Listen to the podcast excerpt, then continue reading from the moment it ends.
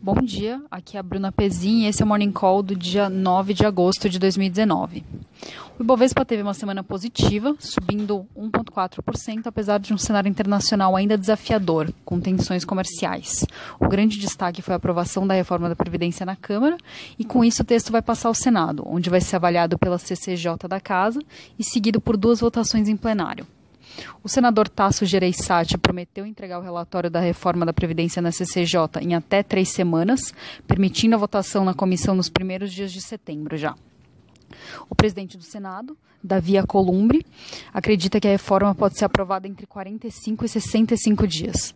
A inclusão de estados e municípios deve ficar mesmo para uma próxima PEC alternativa.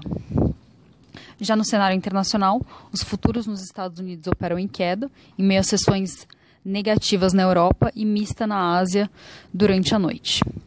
Embora as tensões entre Estados Unidos e China permaneçam elevadas, não houve grandes novas escaladas nos últimos dias.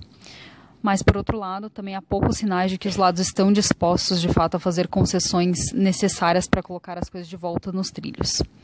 A Bloomberg informou que a Casa Branca está adiando as decisões para empresas americanas reiniciarem negócios com a empresa de tecnologia chinesa Huawei, depois de Pequim dizer que estava interrompendo as compras agrícolas nos Estados Unidos. Voltando para o Brasil e no lado das empresas, os destaques hoje são para os resultados reportados entre ontem à noite e hoje de manhã. Suzano reportou resultados é, melhores que o esperado, com volumes mais fortes. A B2W mostrou uma melhora na tendência e veio acima do esperado também. Lojas americanas operacionalmente vêm em linha com as estimativas. BR Malls reportou resultados sólidos, mas também em linha com as expectativas. E por fim, B3 também reportou resultados em linha, mas destaque positivo para as ações.